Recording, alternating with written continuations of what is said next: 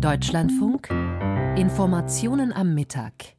Monatelang tobten die Auseinandersetzungen und der Streit um die Frage, soll die Ukraine Kampfpanzer erhalten, modernere Flugabwehrraketen, gar Kampfflugzeuge.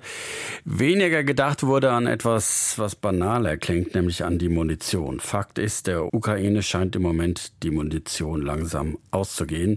Thema für die EU-Verteidigungsminister bei ihrem Treffen in Stockholm, Klaus Remmer, die sich auch darüber gebeugt haben, was hier in Deutschland und den USA kolportiert wird, die Recherchen, wer hinter dem Anschlag auf die Pipeline in der Ostsee stecken soll?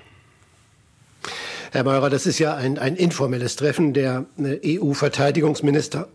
Entschuldigung, insofern wäre ich überrascht, wenn bei diesem informellen Austausch dieses Thema nicht zur Sprache kommt. Vor den Kameras und Mikrofonen hielten sich die allermeisten Minister zurück, weil es eben doch in erster Linie unbestätigte äh, Rechercheergebnisse sind. Ich wurde hellhörig, als der ukrainische Verteidigungsminister, der auch hier ist, Resnikow, sagte, naja, falls dies alles zutreffe in Richtung Ukraine, sei das ja quasi ein Kompliment für die ukrainischen Spezialkräfte. Aber, sagte er, sowas machen wir nicht.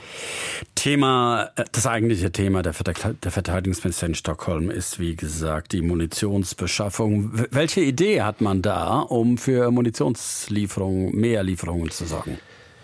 Na, zunächst einmal hat äh, Resnikow, der ukrainische Verteidigungsminister, klargemacht, wie sehr dieses Thema nun Priorität haben muss. Denn er hat in harten Zahlen dargelegt, wie viel die Ukraine benötigen würde. It would be nice to have 90,000 or 100,000 per month to be ready to deter and to go with the counteroffensive campaign. Also 90.000 bis 100.000 Schuss Artilleriemunition, um äh, abzuschrecken, aber auch um in die Gegenoffensive zu kommen. Das ist ein Vielfaches der jetzigen Produktion in den äh, westlichen Staaten und deshalb wird hier ein Plan verfolgt, äh, demzufolge man zunächst einmal in den Beständen in Anführungsstrichen plündern will, um weiter zu schauen, was ist im Westen noch da, damit es sofort in die Ukraine gehen kann.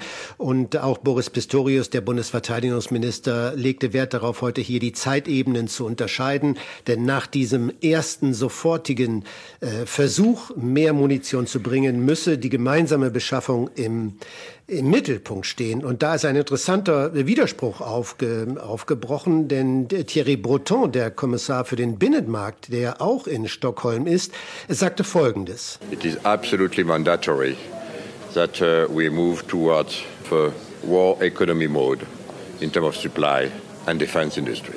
Also wir müssen mit Blick auf die Verteidigungsindustrie in einen Modus der Kriegswirtschaft gehen. So sagte äh, Thierry Breton, das sei unverzichtbar. Boris Pistorius hielt wenig später dagegen. Ich mache mir den äh, Begriff Kriegswirtschaft definitiv nicht zu eigen. Die Europäische Union, Deutschland, wir sind nicht im Krieg. Kriegswirtschaft heißt, dass wir alles der Produktion von Waffen und Munition unordnen. Das wäre nun wirklich ein völlig fatales Signal.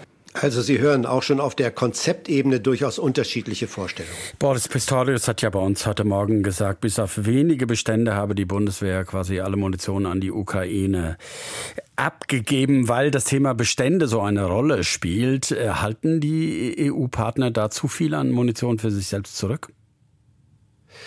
Na, die Ukrainer würden das sicherlich so sehen. Und auch der Außenbeauftragte Josep Borrell sagte heute, die EU-Mitgliedstaaten, die westlichen Staaten, sie sind nicht im Krieg. Der Ukraine muss im Moment geholfen werden. Wörtlich sagte Borrell, die anderen Länder können warten, wenn es um das Auffüllen von Beständen geht. Aber ich glaube, wenn hier die Frage lautet, geht der Westen ans Limit? Dann muss zurückgefragt werden, ja, wo liegt dieses Limit? Äh, und Boris Pistorius, Sie haben recht, hat darauf hingewiesen, es wäre fatal, wenn Deutschland seinen Verpflichtungen etwa an der Ostflanke der NATO durch zu viele Lieferungen in die Ukraine nicht nachkommen könnte. Klaus Reimer zu den Beratungen der EU-Verteidigungsminister, wie man für Munition, für mehr Munition für die Ukraine sorgen kann. Dankeschön.